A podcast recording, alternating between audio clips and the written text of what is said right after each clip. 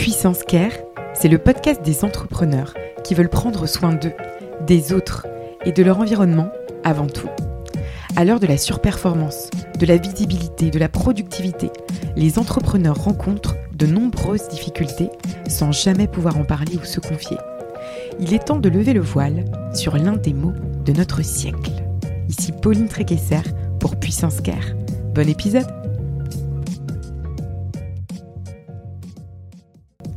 Je remercie WeMind de soutenir la saison 2 de Puissance Care.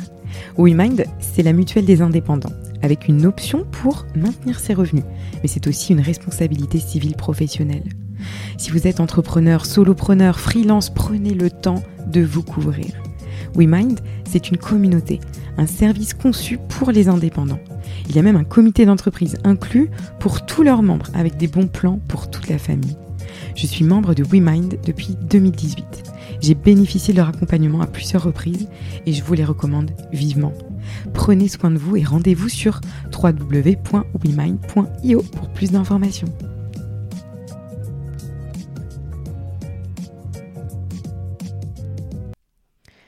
Je suis ravie d'accueillir pour ce premier épisode de la saison 2 Grégory Lefort, qui est cofondateur d'Emira, une entreprise qui accompagne la croissance des startups, anime les espaces de coworking et opère un réseau de lieux événementiel, 5 lieux en France exactement. Le job de Grégory, Greg pour les intimes, c'est d'accompagner les startups et les PME néo-aquitaines à développer leur croissance. Ça, ça passe par du conseil, du mentorat et un fonds d'investissement. Grégory, c'est vraiment la force tranquille, la discrétion, l'écoute, l'accompagnement. Il a eu une épreuve de vie dont il va vous parler euh, dans cet épisode et on va aborder du coup diverses thématiques. Tout savoir sur le mentorat d'entrepreneur, cancer, la tourmente d'un entrepreneur, salarié vs entrepreneur, ce qui va différer quand on tombe gravement malade. Comment on annonce la maladie à son associé et comment on s'organise. Puis on va parler de, de reconstruction professionnelle et personnelle, de conception du travail après un cancer. Voilà, bref, écoutez, euh, c'est un épisode évidemment qui me touche beaucoup et particulièrement. Voilà, on ouvre le bal euh, de cette saison 2 avec un épisode très fort euh, en émotion. Je vous laisse écouter cet épisode avec Grégory.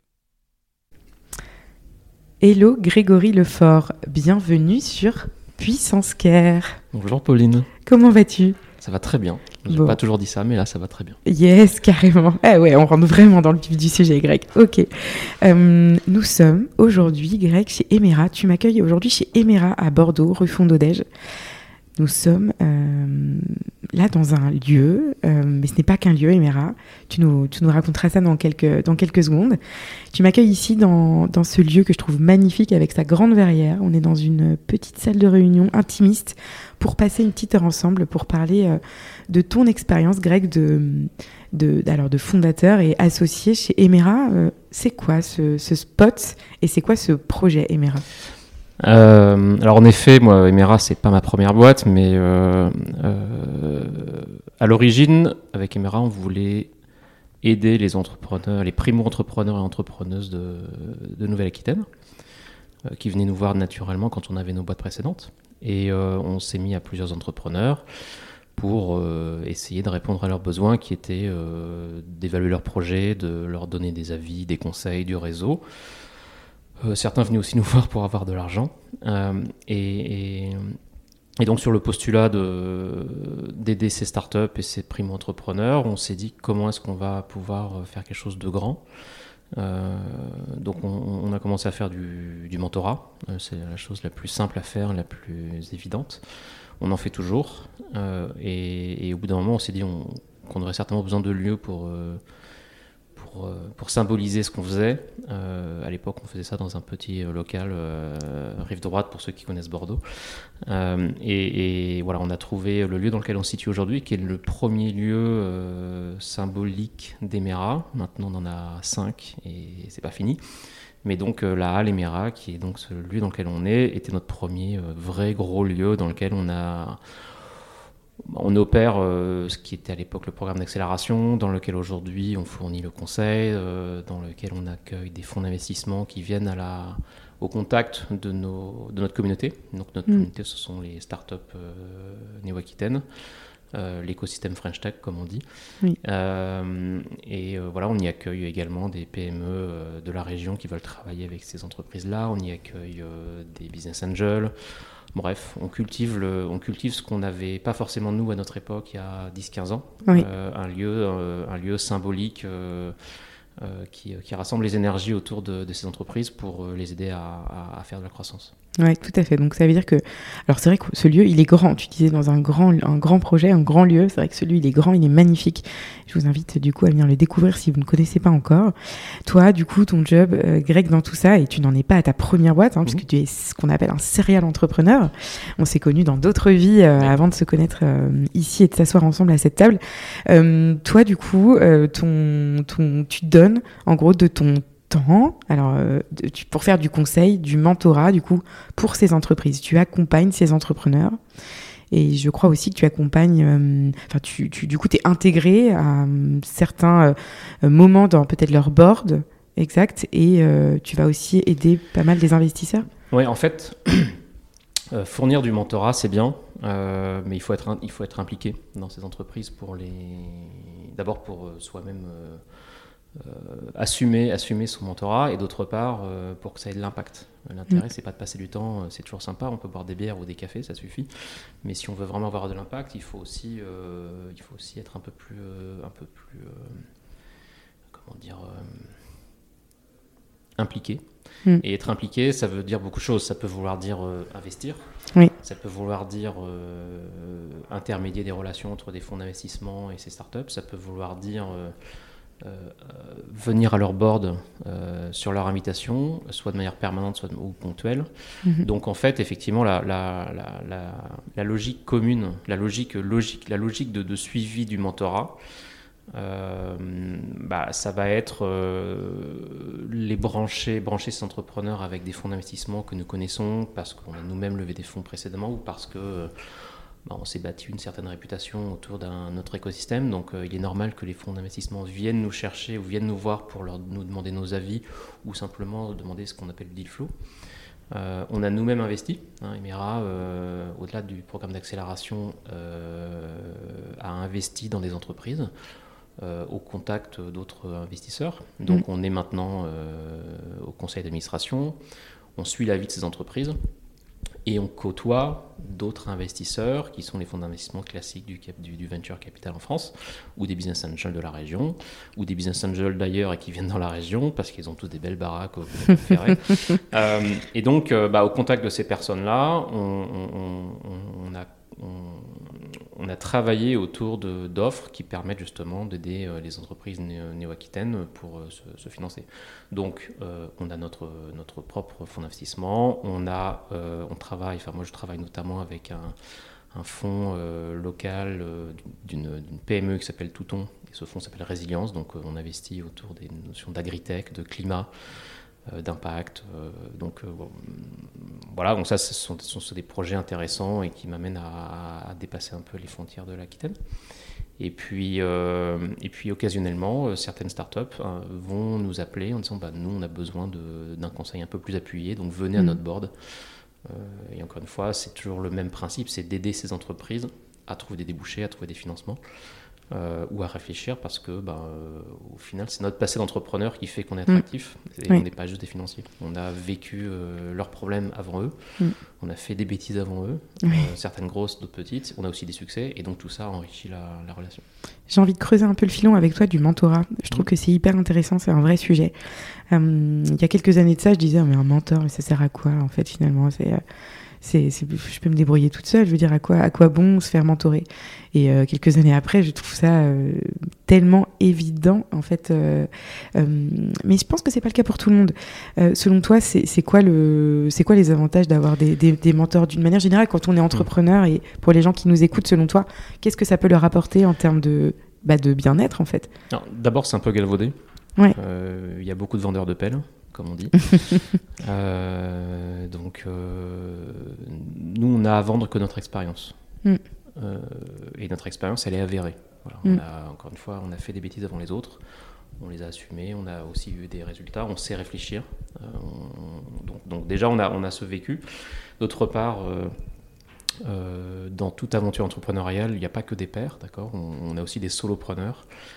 Et quand on est tout seul, euh, on doit prendre des décisions tout seul, on est confronté à pas grand monde, on doit des comptes à beaucoup de personnes. Tout à fait. C'est pas toujours simple de prendre des décisions. Exactement. Et d'être clairvoyant, donc on fait des erreurs, mais, mm. euh, mais c'est souvent plus facile d'éviter les erreurs quand on peut en parler à quelqu'un qui n'a pas forcément euh, d'intérêt divergent.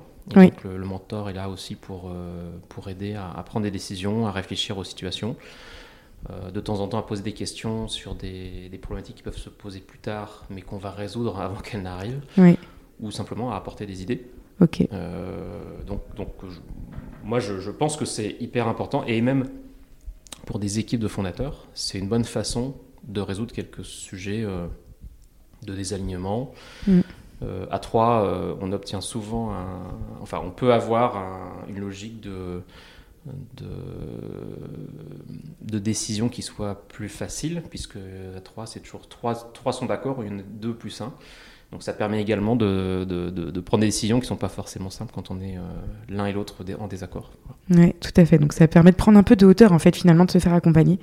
Donc pour tous ceux qui nous écoutent, euh, le mentorat, ça peut en effet être un sujet et ça peut aussi aider à peut-être limiter un peu sa charge mentale. Exactement. Et si je peux juste rajouter une, Bien un, sûr. un, aspect, je pense que c'est une des raisons pour lesquelles aujourd'hui on travaille avec les fonds d'investissement, qui nous demandent, euh, au-delà du, du, suivi financier de leur ligne, mm. qui nous demandent d'apporter cette compétence entrepreneuriale à mm. leur participation. Oui. Euh, parce que ça a énormément de valeur, ça mm. dérisque leur investissement bien sûr, mais ça apporte aussi beaucoup de valeur et d'avantages et et à, leur, à leur participation. Oui, tout à fait, hyper intéressant. Euh, merci beaucoup euh, pour ce premier highlight, euh, Greg, sur euh, du coup le mentorat. Une intro rapide. une intro rapide, et en fait, c'est même pas une intro, tu vois, on rentre tout de suite dans les vrais sujets qui comptent. Et le mentorat, je trouve qu'on en, on en parle pas assez souvent. et s'entourer quand on est entrepreneur, c'est, je pense, une des clés de, de la réussite. Donc, c'est important qu'on souligne ce point ensemble. Euh, puisque bah, c'est bah, une de tes expertises. Euh, voilà pour la première thématique qu'on a abordée avec Grégory euh, Lefort. Greg, tu sais pourquoi on est là, toi et moi? Oui, oui, oui tout à fait. Vous, vous le savez pas encore, chers auditeurs de Puissance Care. on va parler d'un sujet avec Grégory qui, bah, qui est pas fun, hein, clairement. on n'est pas là pour vous, pour vous mettre des paillettes dans les yeux aujourd'hui. Euh, on va parler de maladie, de maladie et d'entrepreneuriat, euh, puisque donc euh, du coup Grégory a passé une grosse tempête là en tant qu'entrepreneur. Et sur Puissance Care, on est là aussi pour écouter des témoignages d'entrepreneurs qui, qui, ont vécu ces tempêtes. Alors, tu as vécu d'autres tempêtes avant dans tes boîtes précédentes et peut-être qu'on en parlera un peu à la fin. Mais là, aujourd'hui, on est ici pour essayer de, de, comprendre, Greg, bah, ce qui t'est arrivé il y, a, il y, a, quelques mois de ça et, et, savoir comment euh, comment tu as, géré la tempête dans ta vie euh, entrepreneuriale et comment tu gères aujourd'hui euh, post-maladie. Du coup, Grégory, si tu as envie de nous introniser ce par quoi tu es passé, pour ne pas le nommer, le fameux cancer. alors effectivement, c'est un cancer, voilà. c'est bon, on l'a dit, ça donc on, est, on est en mars 2023 et en juin 2000, en mai 2021. Euh, tout va bien dans ma vie, euh, j'ai euh, du succès dans mes affaires, j'ai une famille qui va bien, j'ai des, beaux enfants. voilà, donc tout allait bien et on me diagnostique un cancer du pancréas. pas le plus gentil des cancers. pas le plus sympa des cancers. voilà, tu as quel âge à ce moment-là? J'ai 48 ans. Mm. Donc c'est un peu jeune aussi pour être, euh, pour être honnête, mais euh, voilà, ça, ça, frappe à n'importe quel. Il y a toujours voilà, plus jeune. Il y a toujours plus, exactement. on, sait de quoi on parle. donc, mais, donc voilà, donc on me, on me, diagnostique un cancer du pancréas, euh, ce qui veut dire concrètement que on prend un très très gros coup sur la tête. Hmm. Enfin, je prends un très gros coup sur la tête. Je réalise pas tout de suite. Hmm. la médecine va m'aider assez vite à réaliser parce que je pars, enfin je suis opéré en urgence et je perds 20 kilos en un mois. Euh, j'arrive fin juillet, euh, après plusieurs passages euh, à l'hôpital, sans avoir vraiment compris encore tout à fait ce qui, tout à fait réalisé ce qui m'arrivait. Euh, donc je distribue, enfin, en gros, euh, je disparais des radars. Ouais, j'allais te euh, demander. pour ouais. euh, mes associés, pour mes clients, pour mes actionnaires. Pour, Comment ça se passe au moment de l'annonce Du coup, comment est-ce que tu. Ouais, t'es sidéré. En gros, t'as une Ouais. sidération, tu, n- tu, n- tu penses pas trop à, à ton boulot. Enfin, moi, je pensais pas à mon boulot. Je, me- je- je me suis dit, est-ce que je vais vivre? C'est donc, en fait, c'est des questions hyper euh, Existentiel. hyper existentielles, et donc euh, rien n'a- rien n'a d'importance Mm. versus est-ce que je vais vivre. Enfin, Ouais. c'est un peu ça. Euh, donc, euh, donc voilà, je pars à l'hôpital, on, on me fait comprendre. En fait, j'ai compris que c'était un cancer que deux, deux mois après. Hmm. Au début, Déjà, on pas. a du mal à dire le, le- Ils ont du mal un peu à dire le nom. euh, Enfin, le ouais, et puis on te le dit pas, et puis on te, on, on te dit juste que c'est grave, que c'est urgent et qu'il faut euh, On tourne autour du pot. euh, t'ouvrir le, le ventre et puis euh, faire plein de choses qui sont pas très agréables. Euh, bon, mais euh, mais oui, tu, tu, tu, tu, tu, tu survis en fait. Mm. Tu te passes en mode survie. Euh, et et j'ai pu, moi, euh, et je- donc, donc, bien évidemment, comme je dis, tu, tu, tu disparais des radars, tout le monde t'appelle. Mm. Moi, je, je ne prenais personne parce que je savais même pas quoi, quoi leur dire. Enfin, c'est très dur de, de, de- de verbaliser euh, un problème euh, quand toi-même tu l'as pas complètement digéré. Et, Mm. et- Tu sais même pas ce qui se passe trop. Il me paraissait, il me paraissait normal. bon, ma femme, bien sûr, était au courant, mais il me paraissait normal de l'expliquer d'abord à mes enfants avant de l'expliquer à des gens qui sont un peu plus larges. Et donc ça, ça m'a pris un peu de temps. Mm. Euh, mes enfants ont des âges différents, euh, plus ou moins grands, donc euh, on prend pas les mêmes mots, on prend pas les mêmes pincettes, voilà. Tout est, enfin, ta, ta vie est bouleversée. Je reviens chez moi fin, fin juillet. J'essaye de me lever de ma chaise pendant un mois qui m'emmène jusqu'à fin août. Et c'est une période pendant laquelle effectivement j'ai reçu beaucoup beaucoup d'appels euh, de, de mes clients, de mes associés, de mes amis. Mhm. Euh, et je répondais à personne. Je, je pense qu'ils ils savaient ce qui se passait par ma femme, mais ou par, euh, par bouche à oreille, mais Mhm. j'ai pas forcément, j'avais pas, j'avais pas envie de parler à qui que ce soit. Mm. Je me suis un peu replié sur moi-même. Euh, mon associé, euh, lui, était au courant, je l'avais eu et euh, on n'habite pas très loin, donc il était passé me voir et, et ça m'avait fait du bien. Mais pour autant, j'avais quand même pas besoin, enfin, j'ai pas, j'étais pas prêt à, à trop m'ouvrir par Oui. rapport à ça. Néanmoins, pour revenir à des choses très concrètes, euh, la vie continue. Oui. Euh, moi, mon boulot, c'est, comme tu le vois, de, de- j'ai des clients, j'ai des, des entrepreneurs qui, euh, qui, euh, qui comptent sur moi. Des j'ai responsabilités. des clients qui comptent sur moi pour Mm. les aider à investir. J'ai des associés qui comptent sur moi pour, euh, pour, euh, ben, pour tous nos projets. Euh, donc, il fallait quand même que je puisse, euh, que je puisse euh, m'organiser. Oui.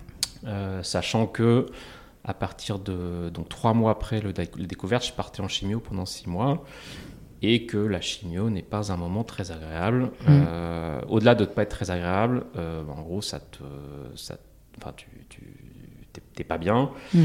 Euh, tu réfléchis très doucement, ton cerveau est à l'arrêt. Quand, quand, quand tu peux un peu sortir la tête du seau, tu as, des envies un peu particulières. Enfin bon, c'est- vraiment un moment très très très très Mm. dur.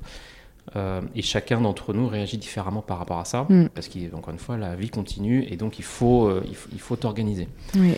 Euh, donc j'ai eu, j'ai eu mes associés à qui j'ai expliqué la, la chose et bien évidemment ils, m'ont, ils ont été hyper compréhensifs et, et même si c'était pas facile pour eux parce qu'ils ont récupéré une partie de mon boulot et donc ça n'a pas été, ça pas été simple pendant une certaine période. Mm.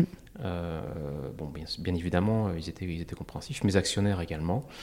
Euh, ça m'a vraiment fait du bien aussi de voir que tout le monde euh, comprenait. Comme quoi. Mais là où finalement j'ai eu le plus de chance, c'est que mes clients, donc les gens qui me payent, euh, à qui j'ai, avec qui j'ai été euh, très franc, j'ai dit voilà, je suis désolé, je vais pas pouvoir, euh, je vais pas pouvoir faire ce, que, ce qui est prévu.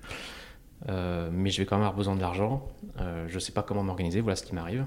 Et ils m'ont dit bah pas de souci, on voit tes factures, on te paiera et, et j'espère que tu iras mieux et on continue. La vie, la vie continuera et sera encore meilleure après. Mm. Donc ça, ça m'a cet entourage proche et cette euh, euh, euh,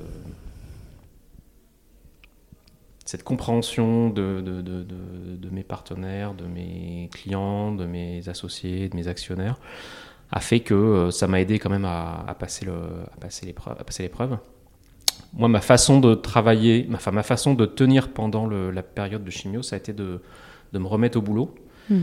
Euh, alors je réalise après coup que j'étais complètement inefficace et que je pense que je pédalais dans la choucroute, mais, euh, mais c'est pas grave. Je, pouvais- je préférais ça à, à m'asseoir devant Netflix et à, Oui. à- à passer euh, toute la journée devant un écran.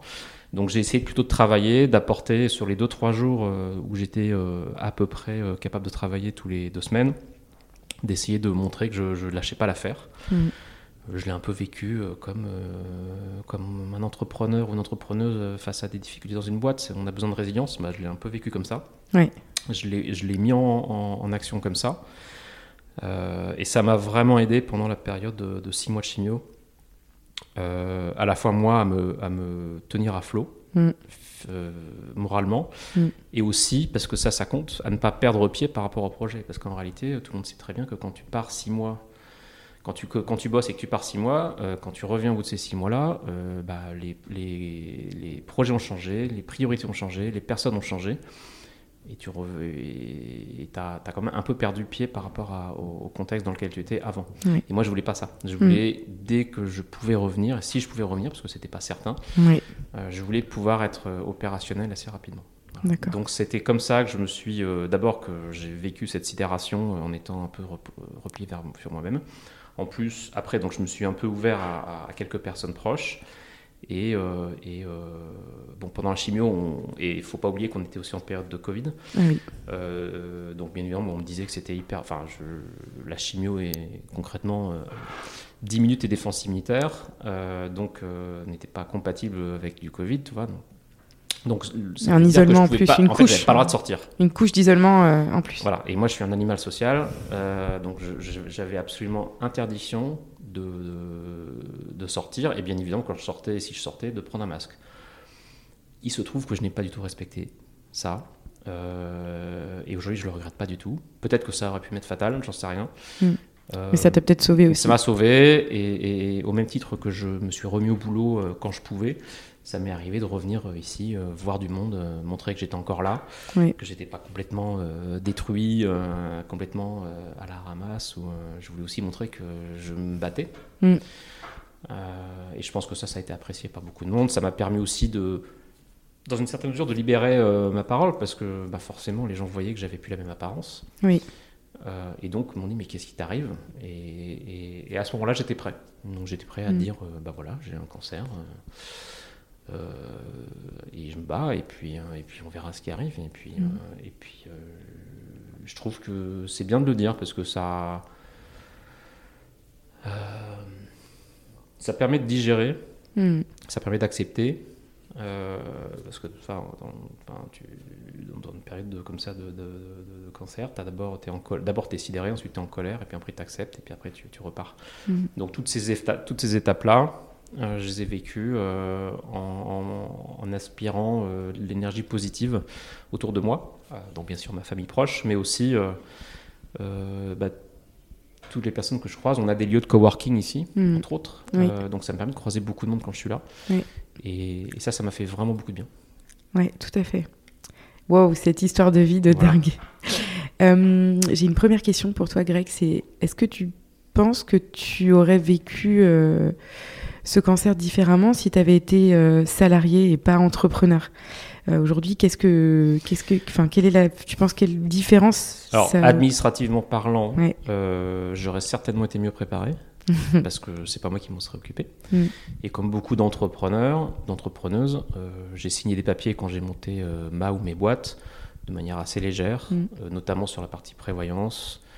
Enfin voilà, on, signe tous des assurances, des choses comme ça, mais euh, en réalité, on regarde pas forcément tout le temps ce qu'il y a dedans Oui, ni les impacts. Oui. Euh, donc, euh, donc, en tant que salarié, je pense que j'aurais été.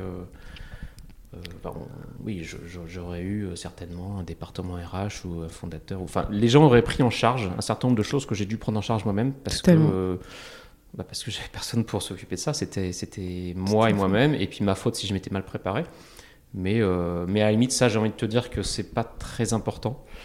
Euh, parce que j'ai tendance à assumer. Donc, euh, et puis, et puis je suis un optimiste. Donc, ouais, ça aurait été certainement été plus simple parce que j'aurais eu moins de choses à gérer, mais le, plus, le plus stressant, vraiment, c'était de savoir est-ce que je vais pouvoir, est-ce que je vais pouvoir payer mon, mon loyer, est-ce que je vais pouvoir m'acheter à bouffer, est-ce que je vais pouvoir payer les, les, les études de mes enfants, enfin des trucs très Mhm. basiques. Mhm. Euh, quand euh, t'as des, chutes- quand, t'as- quand, quand tes revenus s'arrêtent et que t'as pas forcément euh, mis en place les stratégies avant Ouais. pour, euh, pour prévoir. Ouais, le couteau sous la gorge. Ouais. Euh, du coup, une question très bête euh, que je pose quasiment à, évidemment à tous les, à tous les entrepreneurs qui viennent ici. Est-ce que tu avais souscrit, toi, vraiment à une prévoyance? Donc, est-ce que tu as eu le maintien de tes revenus? Oui. Et est-ce que tu as été en arrêt total pendant ton cancer ou pas du tout? Alors, je suis en, j'ai été en arrêt total pendant un an. D'accord. Et encore parce que j'ai demandé à mon médecin d'arrêter de m'arrêter. Voilà.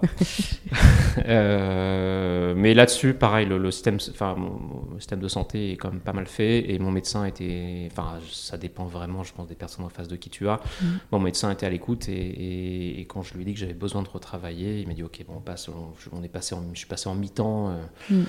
euh, l'été dernier et puis ensuite j'ai repris complètement et si je, si je pense qu'aujourd'hui si j'allais pas si j'allais le voir il me dirait bon on arrête Mm.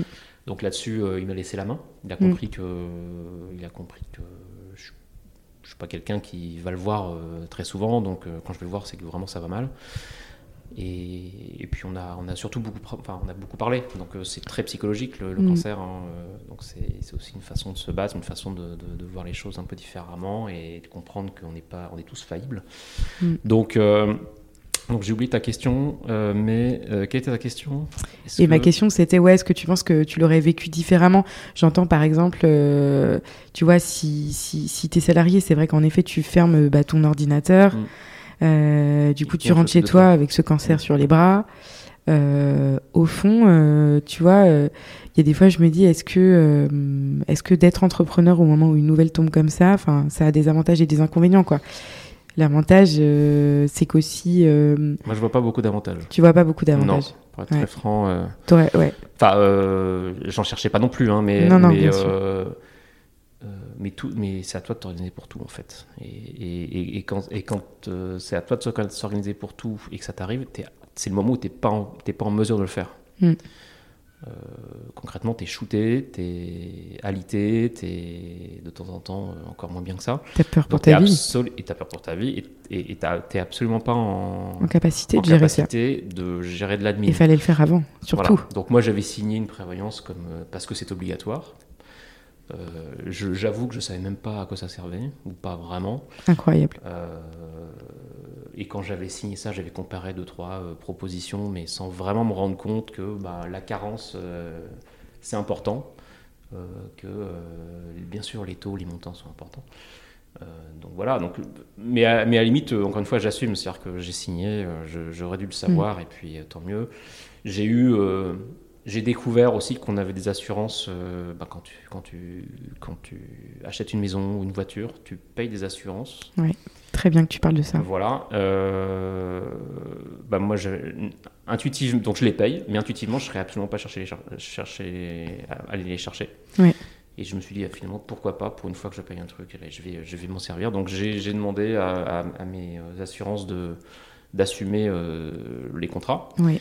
Et il se trouve que ces assurances, aussi cyniques qu'elles pouvaient être, euh, ont refusé. Donc euh, j'ai du coup dû prendre un avocat pour récupérer euh, le montant des assurances. D'accord. Donc il faut savoir que c'est parce qu'on a une assurance que ça marche bien. Et c'est pas parce qu'on a un cancer qu'il faut qu'on Exactement. On doit quand même se Ah battre. oui, même si on doit, enfin, on peut, on peut décéder et l'assurance aura tout gagné.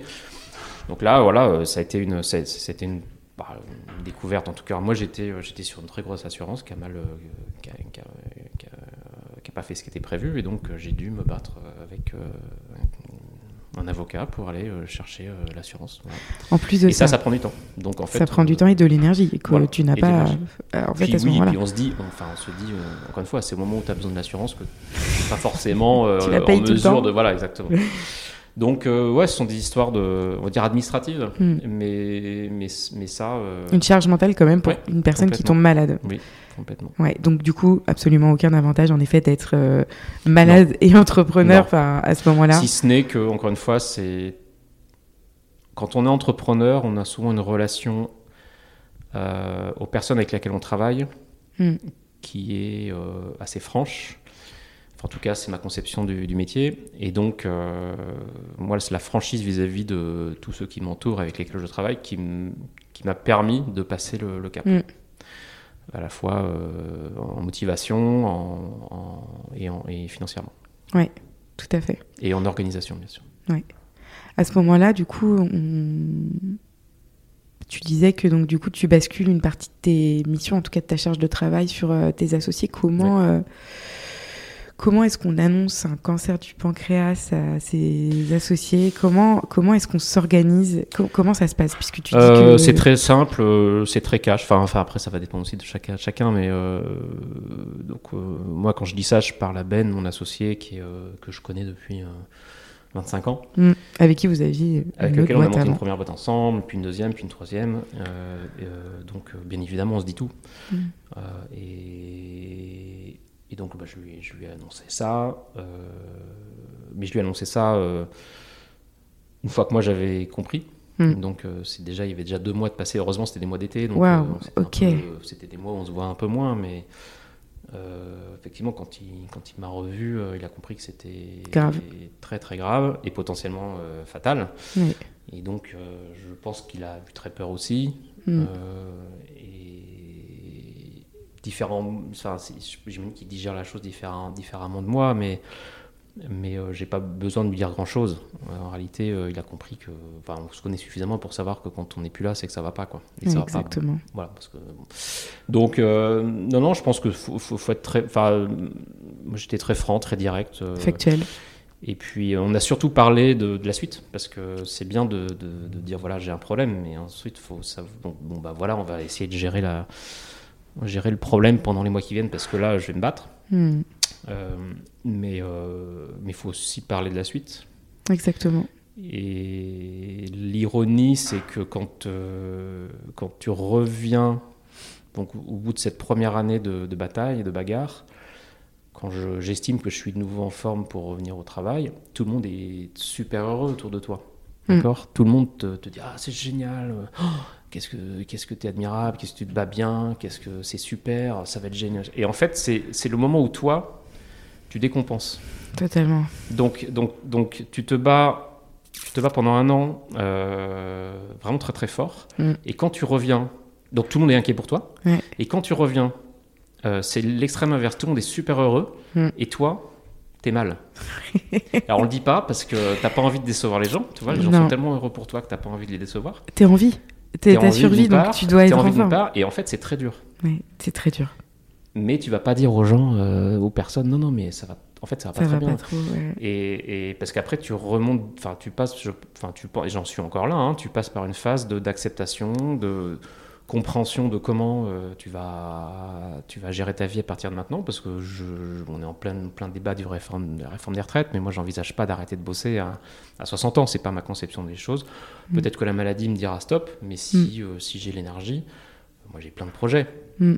Et en même temps, euh, un, des trucs avec lequel j'ai le plus de mal aujourd'hui, c'est de me projeter. C'est-à-dire que euh, quand tu es passé proche de, de décéder, euh, il y a deux choses qui se passent. Enfin, pour moi, il y a deux choses qui se passent. C'est un, chaque minute devient précieuse.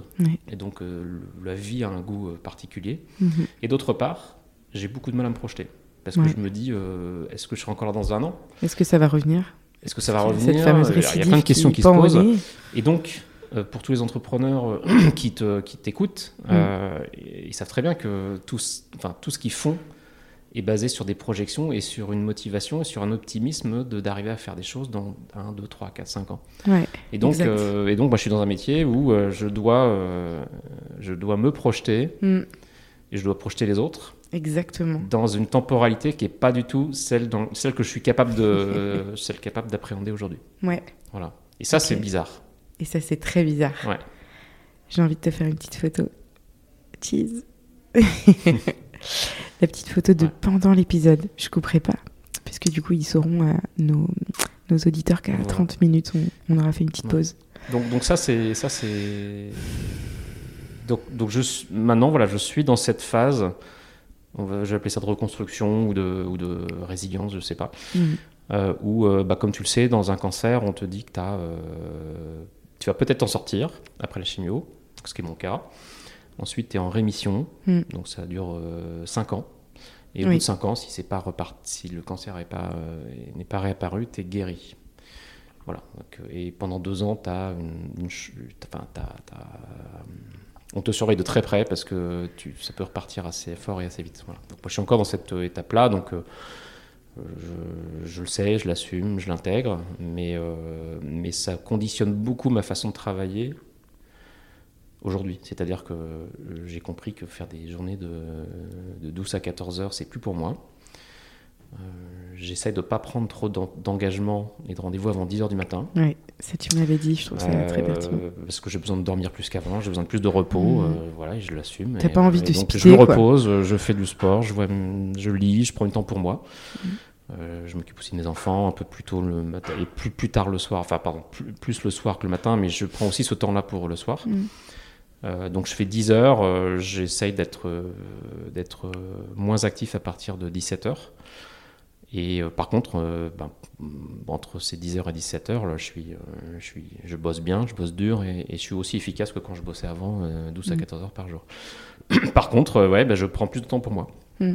Et, et je ne sais pas si ça me réussira dans, la- dans, dans- dans ma vie professionnelle, mais en tout cas, c'est le rythme que je, que je prends maintenant dans ma vie, pro- ma vie personnelle. Euh, pour euh, bah, parce que simplement un d'abord parce que je j'ai pas le choix. Oui. euh, je- mon corps me le dit et voilà. Et, et je suis encore en train de digérer la chimio. Et deuxièmement parce que parce que j'ai pas j'ai- envie de passer un temps hyper quali sur le temps qui me reste. Et peut-être que ça va durer 20 30 ans. Peut-être que ça va durer 2 3 ans. J'en sais rien. Mhm. mais en attendant je fais tout pour Tu m'étonnes. voilà Quelle est ta conception du, du, du travail aujourd'hui? Euh, Post-cancer, tu as partiellement répondu, mais euh, euh, est-ce qu'il y a en effet des, des, choses que tu faisais avant que tu referas euh, ah oui plus du tout aujourd'hui Enfin, enfin j'étais déjà un peu radical mais je le suis encore plus c'est à dire que comme Mm. j'ai moins de temps Mm. Bah, je dis beaucoup plus non que oui. Et je, je, je travaille avec des personnes qui m'intéressent, qui m'excitent. Je ne passe plus beaucoup de temps, voire zéro temps, euh, avec à faire des meetings ou des calls euh, qui, bateaux, enfin des choses où que t'as j'aurais pas, peut-être fait t'as avant pas de plus-value, quoi. Enfin, oui. où j'ai pas de plus-value ou parce que euh, Ça je suis un mec pas. super sympa, donc j'a- j'a- j'apprécie de prendre des cafés avec beaucoup de monde, mais en réalité, tu perds ton temps et, et c'est pas intéressant. Donc j'essaye de, comme j'ai moins de temps, j'essaie de mettre à profit cette, euh, ce, ce, ce temps avec des, des, personnes, euh, des personnes que j'apprécie, avec des projets qui me- qui m'excitent. Mm. Euh, J'attache beaucoup, de, voilà, beaucoup de beaucoup de- d'importance aux personnes, donc euh, c'est pour ça que souvent on sollicite sur des périodes d'entreprise qui sont ce qu'on appelle l'early stage, donc Mm. démarrage, c'est seed, série A, série, série B, un peu moins, mais donc sur les premières étapes de, de la vie d'entreprise. Et, euh, et, euh, voilà, je je peux pas tout faire non plus, donc euh, j'ai fait, la, j'ai fait le tri dans ce que j'avais envie de faire ou pas. Mm. Euh, j'ai fait le tri dans mes clients.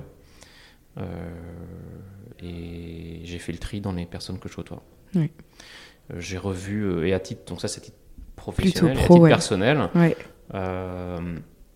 j'ai voulu marquer la fin de, la fin de ma, première année de galère, donc à quasiment à jour pour jour, un an après qu'on m'ait découvert le cancer, j'ai fait une grosse grosse chouille à la maison. Mais oui, la grosse Euh, stuff après cancer. gros stuff après cancer. Euh, voilà, on était, euh, je, je sais même plus, 70 ou 80. Euh, mais ça m'a permis de revoir des, des- des copains que j'avais pas vus depuis euh, 10, 15, 20 ans et qui sont devenus, enfin, qui sont rede- enfin, que, que j'ai eu plaisir à revoir et que je revois maintenant plus régulièrement. Et, et donc euh, ça m'a aussi servi de, de, comment dire, on va appeler ça en anglais de wake up call sur beaucoup de choses et y compris Mhm. sur la, sur la, l'amitié. Ouais. Parce que euh, bah, tu te rendras compte qu'il y a des personnes qui, se- qui s'intéressent à toi que tu ne soupçonnais pas, Totalement. et d'autres qui en réalité euh, ne sont pas là quand ça va mal. Ouais. Donc c'est aussi une façon de faire le tri. hein. Euh, Ouais. C'est un peu radical, c'est un peu. C'est voilà. hyper radical, Voilà. mais c'est vrai ma, que ça ma, ma seconde fille a dit une chose pendant cette fête, euh, au moment des discours, donc c'est très choisi. Il a dit mais c'est en fait papa c'est super bien, c'est génial de rassembler tout le monde avant d'être avant de avant, avant le camp- avant le cimetière. En fait il vaut mieux le faire là quoi. Oui. Et en réalité c'est vrai.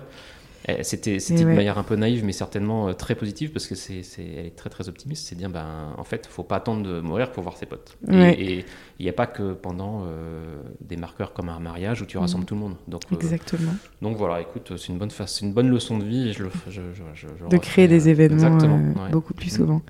On peut on peut retirer du positif de tout ça. Waouh. Et ben écoute, euh, forcément ça me touche beaucoup euh, et je t'entends parler, je, je, je, je, je- enfin, je t'écoute, ça me, ça, ça résonne. J'ai vu des yeux euh, un peu. Ouais, on est un peu limite limite là.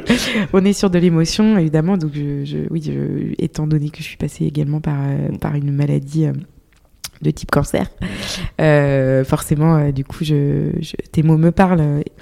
Et, et tout ce que tu racontes, je, je, voilà, je, marche dans tes pas, donc euh, voilà, je, je, je vois bien. Et d'ailleurs, en plus, on était malades euh, au même moment, donc, Ouais. euh, mais on l'a su, je pense, plus tard l'un et l'autre. donc voilà, forcément, du coup, c'est c'est- c'est émouvant. Et surtout, je me, je me dis qu'en fait, en fait, on vit tous la même chose. On passe tous par les mêmes étapes, mais que quand tu es entrepreneur et malade, bah, ça reste pas pareil en effet que quand tu es euh, bah, salarié et, et malade. Je crois vraiment qu'il y a une grosse différence. Tu peux poser ton ordinateur, euh, le fermer, rentrer chez toi. Mm. Et, et, et, en fait, tu, tu, tu laisses tous tes problèmes au boulot et c'est géré pour toi. Quoi. Mm. Et quand tu es entrepreneur, c'est pas le cas. Donc, euh, peut-être qu'on peut donner quelques conseils euh, à deux voix, tous les deux, euh, aux entrepreneurs qui, qui doutent encore, qui doivent se protéger, se prendre en charge, se sécuriser. C'est que à 32 ans, comme moi, 48 ans, comme toi, Greg, on est jeune, on est tombé malade jeune. Peut-être à quoi il faut penser ou malheureusement, le problème, c'est quand tu es activé et quand tu tombes gravement malade comme Ouais. nous, quels sont les. Tu vois, peut-être qu'on peut donner un peu les, les, bah, un peu les clés de à quoi il faut penser, c'est quoi la checklist Alors, avant, avant ça, euh, on a beau être optimiste, moi je suis un grand optimiste, euh, ça n'arrive pas qu'aux autres. Ah ouais, Première ça, chose. c'est la vraie phrase. hein. Il faut, il faut, et même, et même, c'est pas parce qu'on est entrepreneur, donc on est forcément, euh, et je le dis avec une grande ironie, Hmm. plus fort que les autres, oui. euh, que les- ce genre de choses ne peut pas nous arriver. Donc, euh, Mm. on en est, on en est l'exemple. Mm. Euh, et il se trouve que, euh, en ayant un petit peu parlé autour de moi de, de- de tout ça, euh, je me rends compte que je suis pas le seul. Euh, Après, tout le monde n'a pas envie d'en parler et ça se respecte. Et merci à toi de libérer Voilà. la parole.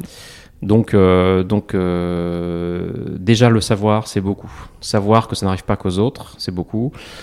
Euh, Il y a énormément de choses qu'on peut faire pour s'organiser, mais euh, bah, à commencer par bien s'assurer, Mm. à commencer par euh, prévoir. euh, alors ça va vraiment dépendre si on prend le- la, la chose du, du côté euh, perso ou pro, mais dans le professionnel, Mm. euh, bah, il y a énormément de, de- de- de pratiques pour s'assurer que si jamais tu n'es plus là ou tu décèdes, parce que ça peut aussi arriver, bah, ta boîte va continuer à tourner. Tes Oui. salariés qui dépendent de toi vont euh, continuer à, toucher euh, leur chèque. La boîte va. Enfin, donc c'est des- ce sont des sujets très très concrets Oui. euh, qu'il faut qu'il faut prévoir. Donc quand tu es associé, c'est plus simple. Donc que tout Encore ne repose pas sur faut- toi. Mais Mais non, oui. non, exactement. Donc faut tout- il faut prévoir, euh, il faut prévoir euh, soit, soit tu as plusieurs associés, dans ces cas-là, il faut que chacun ait, ait quelques prérogatives sur le boulot de l'autre pour pouvoir euh, prendre en charge. Parce que si euh, tu tombes malade et que tu as toutes les clés du truc, bah, exactement. mais en fait, c'est pas la même configuration quand tu es solo euh, preneur, du coup, Et quand, tu es solo, euh, alors si tu es solo, solo, j'ai envie de te dire que c'est compliqué de, de- Tu vas plutôt te, te, te, focaliser sur ton perso parce que le pro ne dépend que de ton intellectuel a priori, Mhm. de, ton cerveau. Mais si tu es solo fondateur mais que tu as des salariés, peut-être qu'il est, il est prudent euh, d'avoir euh, quelqu'un dans ton organisation euh, en qui tu as peut-être plus confiance et qui pourrait être Ton relais. Ouais, ton relais. Je crois que c'est un peu, c'est un peu, un Oui. peu comme ça que, que toi, tu as, Ouais, en sachant que moi, c'était pas quelqu'un qui était Alors que salarié c'est pas forcément, Ouais. exactement. Mais c'est là aussi qu'il faut aussi, enfin, je pense qu'il faut faire confiance à, à son aux, instinct. aux personnes, aux Et instincts. Euh, on peut pas tout prévoir. Non. Il y a des, il y a clairement des, des dispositifs euh, assurantiels pour prévoir Mm. tout ça. Mm. Euh, moi, je suis pas un gros fanat de tout ça. Euh, je, je suis plutôt, euh, encore une fois, comme je l'ai dit, optimiste et je fais confiance aux personnes quand elles me déçoivent, je suis très très énervé, mais globalement, je, je pense qu'on a tous les deux vécu ça et on Mm. voit qu'on est bien entouré. Ouais, oh oui. Et donc, c'est c'est plus, dans, la, c'est plus dans, la, dans ton réseau que tu vas trouver les solutions Ouais. que dans tes, tes, tes- tes papiers. Ouais. Et donc, je. Et pourquoi pas en parler avant Tu vois, ça peut être tout simplement Mm. dire euh, voilà, s'il m'arrive quelque chose, euh, Ouais. y réfléchir. Ouais. euh, qu'est-ce que, qu'est-ce, comment je m'organise Prévenir. et, euh, et euh, Mettre de l'ordre avant que exactement. les problèmes n'arrivent. Ben Il y en oui. aura forcément dans la vie des problèmes, n'est-ce pas? Exactement. For- Forcément, il y a des maladies. Il faut Bien pas sûr. croire que. Mais en fait, c'est c'est vrai. Mais nous, c'est juste que c'est arrivé jeune, donc on oui. en a conscience euh, très jeune. Mm. Après, voilà, vous allez tomber malade. Malheureusement, désolé de vous dire ça. Il y a quand même rares sont les gens qui ne tombent pas malades là, dans c'est leur ton vie. corps qui te dit stop. Et c'est ton Mais corps. si tu as un burn-out, c'est toi qui décides Exactement. d'arrêter. Alors, Exactement. mais des fois, ton corps te dit stop, mais, Ouais. mais tu peux passer par une période de plusieurs mois Mm. avant de d'oser euh, Mm. te retourner. Ouais. Voilà, euh, là, là c'est plus, c'est un peu plus radical et, et immédiat. Donc, Mm. tu as moins le temps de, moins le temps de prévoir. Il faut ranger la chambre avant. Ouais, exactement. Et en fait, du coup, de ce que je comprends, Greg, et c'est hyper intéressant ce que tu dis, vraiment, c'est à la fois, donc tu vas avoir des configurations différentes si tu es seul à bord ou si du coup tu es associé ou tu as en tout cas des, des, des, des salariés, des gens voilà, qui t'entourent, qui peuvent prendre le relais. Ça, c'est un premier point. Il y a un point qui dit que euh, du coup, euh, il faut mettre de l'ordre au niveau des, de l'administratif, donc euh, de la prévoyance, des assurances, bien regarder les petites lignes en amont. Oui. Et Souvent les carences. les carences, c'est le, c'est le temps que prennent les assurances avant de commencer à te rembourser. Ouais. Euh, c'est pas Moi, c'était un mois, je sais pas toi. Moi, c'était 4 mois. Quatre mois, c'est très long. Voilà. Et donc 4 mois pendant lesquels t'as pas de. T'as rien. t'as rien. Tu n'as rien. Donc moi, c'était un mois. Et donc, tu as les carences, qui, en effet, c'est un sujet très important. Et la petite étoile aussi de euh, maintien des revenus. Oui. Voilà, qui te permet d'avoir ton maintien des revenus à 100%. Voilà. Voilà, c'est vérifier ça. Bah, mais, et, et- et tout simplement, je te donne un autre exemple. Euh, tu es euh, en arrêt maladie euh, à 100%, c'est-à-dire que tu ne peux pas travailler, tu Mm. ce qu'on appelle un. Je ne sais plus comment ça s'appelle, c'est en incapacité. Un Euh, comme ça. ALD, affectation longue durée. Ouais. Ouais. Ça, c'est l'affection de durée, mais c'est- en fait, le, le terme, c'est incapacité euh, ITT, totale, peut-être. je crois, ouais, un truc comme ça. incapacité totale. Donc, euh, ok, on te, Temporaire. On, on veut bien, voilà, on veut bien te, on veut bien te, te donner un peu d'argent. Par contre, si tu passes, si tu repasses à mi-temps, Mm. eh ben tout s'arrête. Ouais. Mais toi, tu n'es qu'à mi-temps. Oui. Donc, en fonction de tes contrats, tu peux ne gagner que la moitié de ce que tu gagnes d'habitude. Oui. Euh, bon, voilà, il y a plein de, il y a plein de sujets comme ça euh, sur lesquels euh, ce ne sont que des contrats, tout est négociable, mais il faut le prévoir à l'avance. Ok. Ouais, hyper intéressant. Et t'as le volet, donc pour terminer, que tu mentionnais aussi et que j'ai trouvé super, c'est vous pouvez en amont faire le point sur l'humain, l'humain qui vous entoure. Ouais, plus- humains moi, c'est là que j'irai entourent. chercher des réponses. Et c'est là, et en fait, c'est que avant de tomber malade, Mm. c'est vrai, Greg, il a raison. Posez-vous la question, chers auditeurs, de Mm. savoir s'il m'arrive quelque chose demain, quoi que ce soit, une maladie, un accident, euh, qui est-ce qui pilote? Qui est-ce qui, qui tient la barre du bateau euh, pour éviter qu'il coule? Parce que tu vois, c'est ce que je me dis tout le temps. Quand, euh, quand, quand je suis tombée malade, à titre personnel, euh, je me suis dit, il est hors de question que cette maladie me fasse perdre tout ce que j'ai construit pendant des années, que ce Mhm. soit au niveau pro ou au niveau perso. Mhm. Tu perds en plus ta boîte, tu perds en plus tes clients, en plus Ouais. de, de, de, de Ça peut, aller ça peut aller plus loin. dur. Moi, j'ai vu des pactes d'actionnaires où les investisseurs, ça plus trop, plus trop court en ce moment, mais, mais j'en ai vu euh, précédemment, où les actionnaires s'autorisaient le droit de euh, récupérer les actions de la, du fondateur décédé. Ou euh, quand tu as plusieurs fondateurs, s'il y a un pourcentage de fondateurs, là c'est assez euh, particulier, mais un pourcentage de fondateurs qui n'est plus en capacité par la maladie ou le décès, eux s'autorisent le droit de redemander l'argent et de, et de se barrer. Donc il y a, encore une fois, tout dépend de la taille de votre entreprise et Mm. puis euh, de votre, euh, de votre euh, aventure. Mais pour des grandes entreprises avec beaucoup de monde, généralement c'est géré, c'est prévu parce que voilà, les, les, les, les- les sommes d'argent en jeu sont, tel- sont tellement énormes que euh, tout le monde a pris, euh, tout le monde a pris des assurances dans tous les sens et puis les, les, dispositifs sont là. Mais sur les entreprises un peu plus jeunes ou un peu plus petites, il n'y a rien. Ouais. Et, et on, on- on fait face à du risque en permanence. Si en plus on n'a pas prévu celui-ci, qui encore une fois n'arrive pas qu'aux autres, euh, bah, on rate quelque chose. Mm. On, on passe à côté de quelque chose. Oui, tout à fait. Waouh, j'ai une petite pause là. Il m'a tué. Euh, Oui, non, c'est un sujet, c'est un sujet lourd. C'est un sujet lourd, mais c'est un sujet Mais c'est un sujet qui est finalement. euh, Enfin, je trouve que c'est utile d'en parler. C'est très utile. Voilà. D'où Puissance Care. Bah ouais. Toi qui accompagnes, Greg, des entrepreneurs tous les jours, Oui. Euh, ils sont dans les starting blocks Mm. et un peu moins après, parce qu'au Mm. fil des années, tu les vois et puis Oui. ils ont leur lot de Oui. soucis, d'échecs, de problématiques. Dis-moi, qu'est-ce qui ressort le plus souvent? C'est quoi les, les, les, les- les problématiques qu'ont les, les, les entrepreneurs au- aujourd'hui, au XXIe siècle, en 2023 Qu'est-ce que, tu vois? Et surtout post-Covid aussi, il y a peut-être ça, mais qu'est-ce que tu vois le plus ressurgir, revenir dans les discussions que tu as avec eux quand tu les, quand tu les mentors Euh, bon, pense pas que les, problèmes ont, aient réellement changé euh, depuis le Covid. Euh, Enfin, l'accès l'accès à l'argent, euh, au fonds, à- aux moyens qu'ils ont pour se développer, c'est important.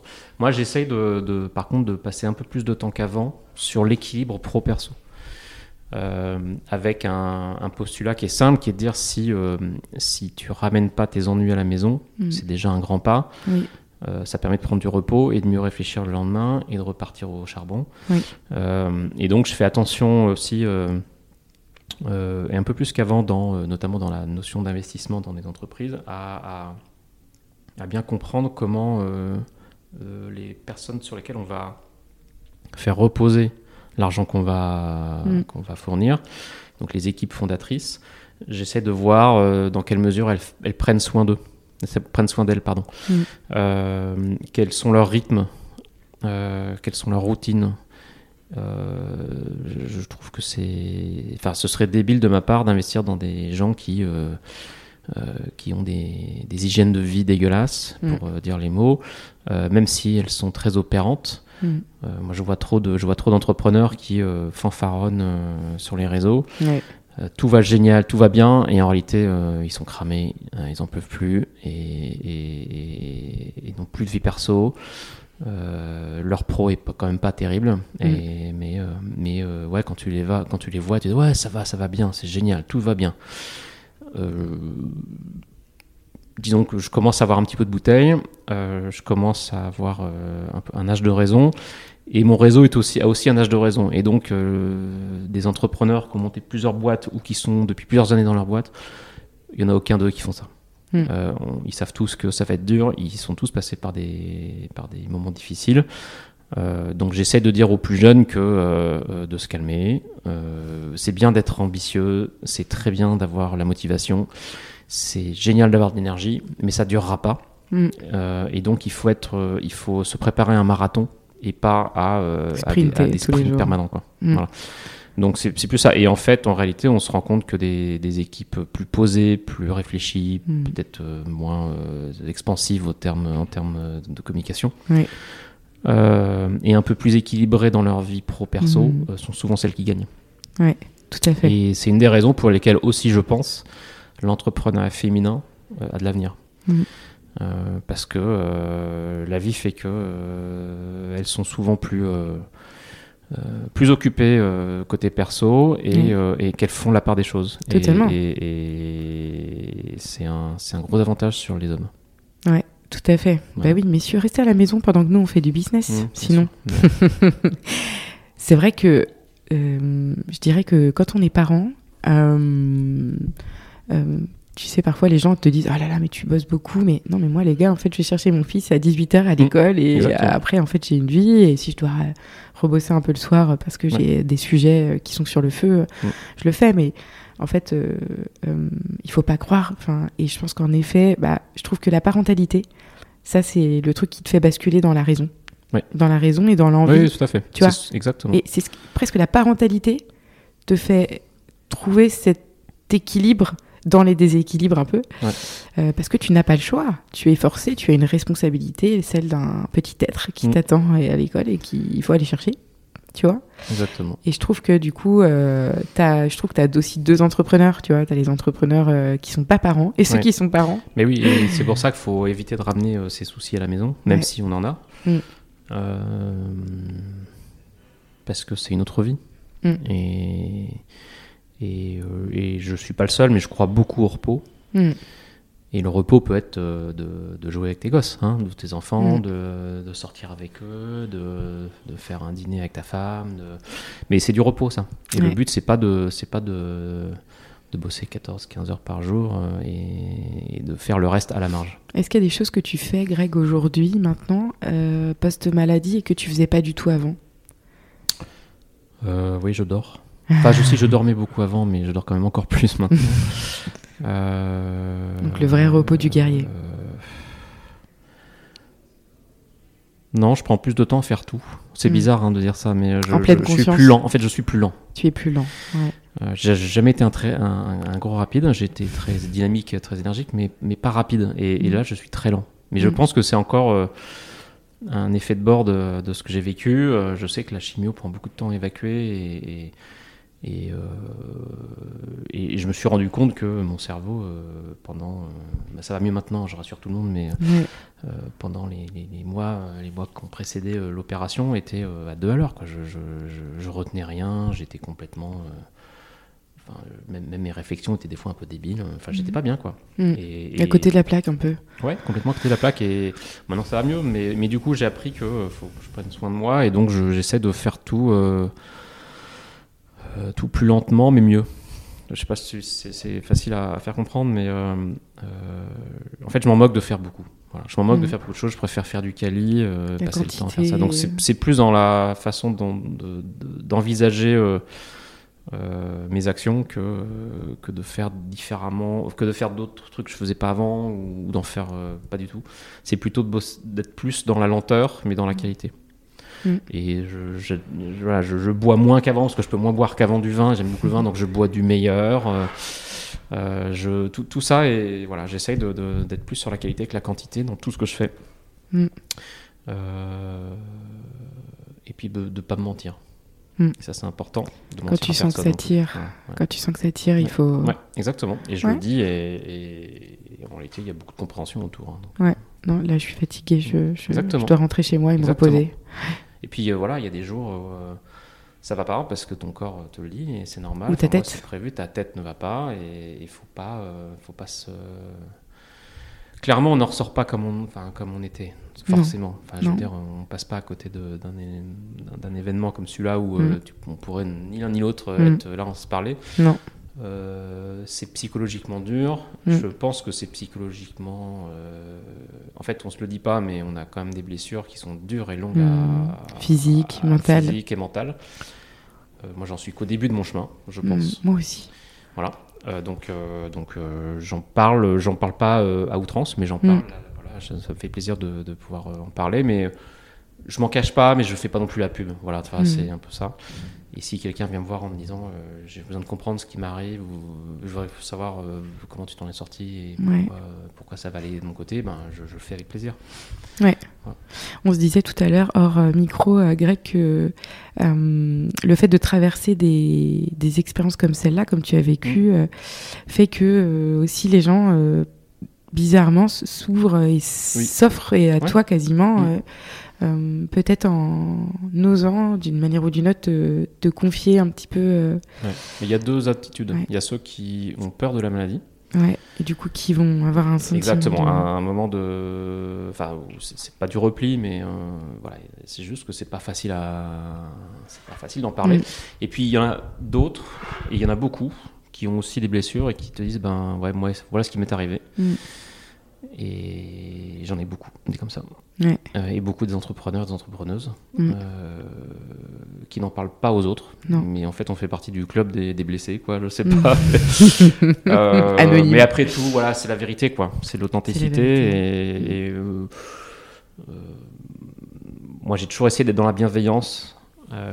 et donc, je trouve ça normal de les soulager de ça. Et si en plus, ça me permet, moi, d'évacuer un peu. Mm. Voilà, j'en parle. Euh, voilà. Qu'est-ce qui n'a pas changé entre l'entrepreneur d'avant et l'entrepreneur de maintenant? L'entrepreneur d'avant, il, a, il a eu d'autres vies. Tu avais Mm. Oui. monté une boîte qui Mm. s'appelait Azendou à l'époque, qui Oui. était donc hébergée à Darwin, un grand tiers-lieu à Bordelais. Mm. Euh, Euh, T'en as connu des vertes et des pas mûres? Oui. Bah euh, non, mais après c'est- un chemin de vie, euh, je pense classique. Euh, je te souhaite pas d'avoir d'autres gros problèmes comme celui-là, mais il y en aura d'autres qui sont peut-être plus, plus mineurs et tu verras que tu vas mûrir, tu vas apprendre de des sur le chemin. Donc euh, euh, j'ai envie de dire que, enfin, enfin, non, je vais pas parler de moi. Je, je vais, je vais te dire ce qu'on dit de moi, c'est qu'en fait j'ai pas changé Mm. tant que ça. Euh, je Qu'il pense. Je pense, être, je pense que j'ai retrouvé mes capacités mentales. Euh, mon énergie, je la canalise un peu mieux. Euh, et je suis toujours aussi disponible. Mm. Donc ça, ça n'a pas changé. Euh, même si maintenant j'ose un peu plus dire aux gens que bah non désolé ça c'est je, je le ferai pas encore une fois enfin, hier euh, quelqu'un est venu me voir me proposer un truc j'ai dit non désolé c'est je avant j'aurais dit oui Oui. maintenant j'ose dire non beaucoup Mm. plus et ça me repose et ça me fait du bien et puis en réalité ça personne t'en tient rigueur hein. Mm. on va pas te mettre le feu à ta baraque parce que envie de bosser avec un, sur un sujet euh. Clairement. les gens apprécient en fait qu'on leur dise euh, la vérité Oui, je pense aussi. donc la vérité c'est important c'est Encore plus de franchise qu'avant, du coup. bah, plus radical, c'est Straight c'est que je suis un peu plus. Et puis je vais plus vite dans cet avis, quoi. Genre, je sais vraiment euh, ce dont j'ai envie, je sais ce dont j'ai pas envie. Et donc je le, je le dis plus tôt et plus fermement ou plus directement. T'es mon jumeau de cancer. je suis pareil. Euh, voilà, après. euh, J'avoue avoir tendance. Enfin, mes démons reviennent, hein, je, je- je vois bien. euh, que si je ne me Si tu canalises pas. Si je me canalise pas, je vite. repars comme avant. C'est-à-dire Ouais. que je vais avoir tendance à vouloir développer plein de choses, à vouloir. Euh, j'ai plein de projets qui me sont proposés des choses. J'essaye de, j'essaye de, de, de dire euh, non un maximum. En tout cas, de, de, faire le tri. Et de te concentrer Mais sur ce qui te compte que- stimule. Je me rends compte que dès que je mets le doigt dans quelque chose, je peux pas m'arrêter. Donc. Et ça, c'est les entrepreneurs. Ouais. Ouais. Et donc ça, c'est dur. Et bon, voilà. Après, euh, j'en suis conscient. Et... Mm. Greg. Et Ça nous, tu nous as pas dit non. Non, ça va. tu nous as pas dit non et merci pour ça. Merci d'avoir partagé ton expérience sur Puissance Care. J'ai envie de te poser l'ultime question, la question que je pose à tous mes invités entrepreneurs qui prennent ce micro. Pour terminer, conclure cette interview en beauté, j'espère. euh, comment est-ce que tu prends soin de toi aujourd'hui, Greg Et comment est-ce que tu prends soin de ceux qui t'entourent et de ton environnement? Euh, Alors, je vais reprendre le mot que j'ai utilisé tout à l'heure, la bienveillance Mm. vis-à-vis de moi, parce que Mm. c'est aussi important de, de se rendre compte qu'on n'a qu'un corps, on n'a pas de plan B, c'est comme la planète. hein. donc, euh, donc j'essaie de prendre soin de moi. Mm. Euh, je me bats tous les jours, hein, parce que j'ai... J'aime bien manger, j'aime bien boire, j'aime bien faire la fête, j'aime bien euh, voir beaucoup de monde, mais je sais que C'est pas ce dont tu as je besoin. dois faire attention maintenant à beaucoup de choses, donc euh, je- je- je- j'essaye d'être euh, tolérant avec moi-même, Mais raisonnable. ouais, Mm. raisonnable, mais ah, je suis absolument pas raisonnable. C'est pas du tout un trait de caractère, qui- je- je- ça me caractérise pas. Quoi. Tous ceux qui me connaissent savent que je suis absolument pas raisonnable. Euh, C'est pour ça y compris dans la maladie, tu vois. Donc euh, j'essaie d'être un peu bienveillant vis-à-vis de moi. Et, euh, et ce que j'ai dit assez tôt en sortie, de- enfin dès que je suis revenu. euh, Revenu, je le dis un peu moins maintenant, mais enfin revenu. Revenu d'entre les morts, voilà. non, mais franchement, non, mais- on peut le dire. Ce, que, ce que je disais, enfin je verbalisais ça en, en disant bah, j'ai envie de faire du bien autour de moi. Ouais, Euh, parce que parce que je savais pas combien de temps et je sais toujours pas combien de temps ça va durer. Et donc euh, si je peux euh, servir à quelque chose. Tant qu'à faire. humblement. Donc donc je, je, je travaille sans a priori et sans agenda caché. Et ça c'est ça c'est un gros changement. Mm. j'ai l'impression que que ce soit moi avant ou d'autres je, je sais qu'on a toujours un agenda quand on fait des choses. On a toujours des choses qu'on ne dit pas. Et ça j'essaye d'être beaucoup plus libéré de ça à tous les entrepreneurs, on leur demande euh, quelle est ta vision à 5 ans, quelle est ta vision à 10 ans, c'est quoi tes projets pour la suite, tu Mm. dois où? Est-ce que quand on passe par un cancer foudroyant Mm. comme le cancer du pancréas, euh, quand, on, quand, on, quand on touche, Mm. quand on frôle la mort, Mm. est-ce qu'après on s'autorise à avoir une vision? Ou est-ce qu'on vit un peu au jour Alors, le jour? moi, quand on me pose cette question, je la retourne. Et Ouais. généralement, personne n'a de réponse. Et on donc, ça me rassure. hein, quand, je vois, euh, quand je me vois, je me, Ouais. je me désole. Quand je vois les autres, je me console. Euh, non, mais quand on pose la question, mais même avant, on me pose la question c'est quoi ta vision à 5 ans? Je, posais toujours la question et la vôtre. Ouais. Et en réalité, euh, hop, c'est bien de me poser la question, pas. mais j'aimerais bien. euh, voilà. Ouais. Aujourd'hui, clairement, je, je, je réponds. Je réponds que je n'en ai pas. Ouais. Parce que J'aime j'ai- bien ça. Parce, et j'ai d'ailleurs des. Ça fait partie des, des, des, des choses qu'on me propose et pour lesquelles je réponds par la négative. Aujourd'hui, démarrer une boîte, on me propose de, de- de m'associer, de faire des choses, démarrer une boîte, je ne sais pas dire oui.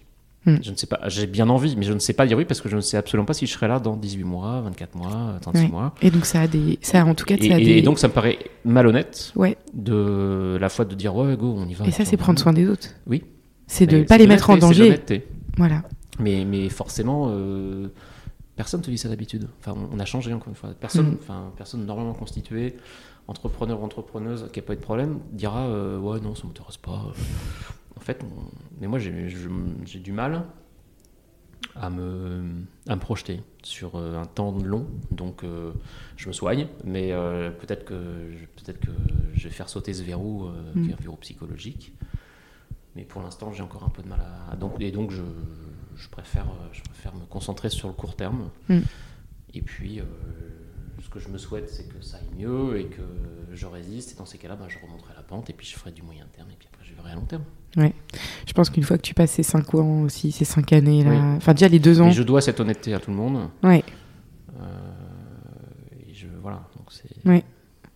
Mais effectivement, pour ceux qui ne sont pas passés par là, il y a 5 ans, euh, on va dire, de verrou psychologique compliqué et Mm. 2 ans de, euh, de, de, De peur- danger de peur. extrême. Ouais, exactement. Et de crainte énorme. Eh ben, on n'est pas sorti du bois, mon Greg. Putain. Greg, Grégory Lefort, merci infiniment d'avoir accepté de, de parler de, bah, de, de cette expérience de vie euh, perso et pro, parce qu'on était là aussi pour euh, évidemment aborder ton, cet aspect bah, entrepreneurial qui est, qui est la maladie. Euh, merci infiniment encore du temps que, que tu as passé avec moi cette heure. Et j'espère que bah, l'épisode vous parlera et que vous verserez pas de petites larmes pendant, le, pendant cette, cette interview. Merci C'était un Greg. plaisir. Prends soin de toi. Merci. Salut. Merci beaucoup pour votre écoute. Vous pouvez me retrouver sur Instagram à Puissance Care ou sur LinkedIn à Pauline Tréquesser. Ce podcast vous plaît? Vous voulez me soutenir? N'hésitez pas à noter le podcast 5 étoiles sur Apple Podcast. Take care